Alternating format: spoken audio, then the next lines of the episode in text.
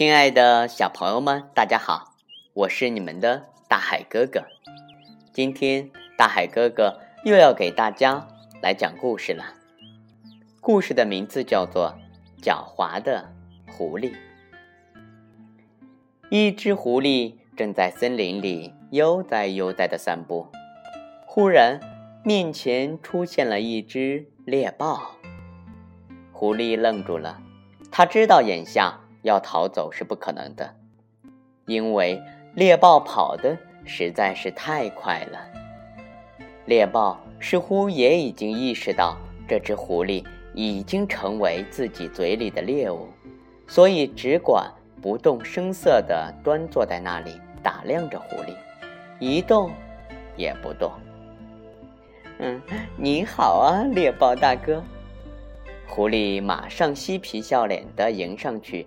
给猎豹打招呼，猎豹不理会狐狸，照样端坐在那里，死死地盯着狐狸。狐狸看人家不搭理自己，心里有点害怕了。嗯，眼下唯一的办法就是智取，必须让这个凶恶的家伙开口，才好捉弄他。猎豹不理会自己。哎呀，这可不行哦！你好啊，猎豹大爷。狐狸继续满脸陪笑的给猎豹搭话，这一次从大哥升到了大爷的辈分。猎豹有动静了，猎豹冷眼看看狐狸说：“哼，小子，你撞伤了我，再花言巧语也没有用。”今天你是死定了！我知道你们狐狸家族的历史，曾经把老虎蒙了个晕头转向，在人世间给你们狐狸家族留下了“狐假虎威”的美名，至今还让世人津津乐道。今天我非常想试试你蒙人的本领，看看你到底怎么个狡猾法。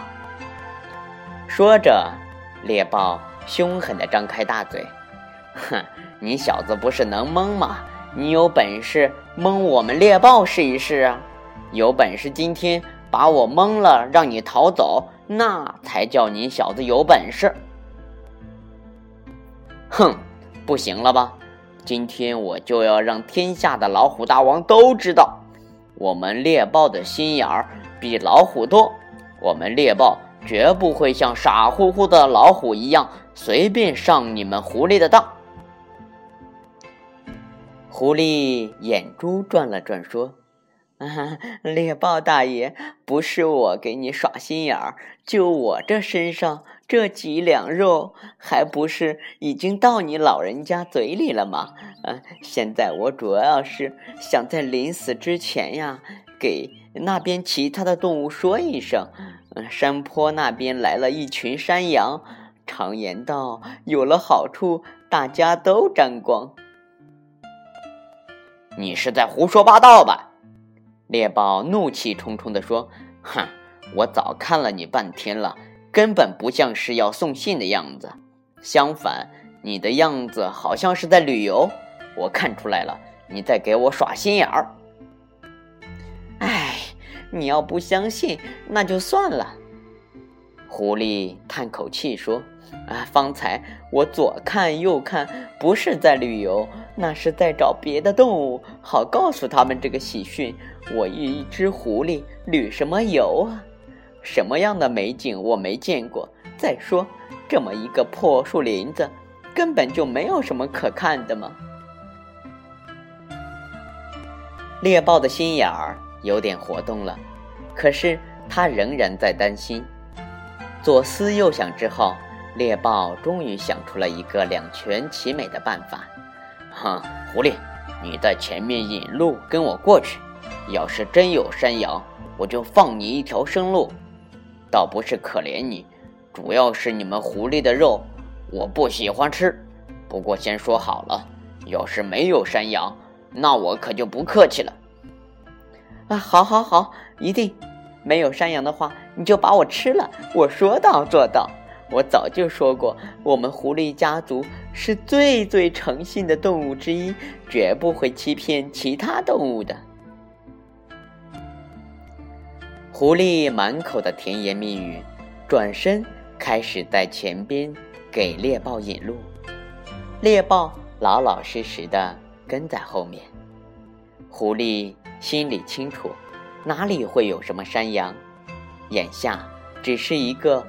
缓兵之计，他一边走一边随时观察这周围的地形，瞅准了机会，忽然间就上了一棵大树。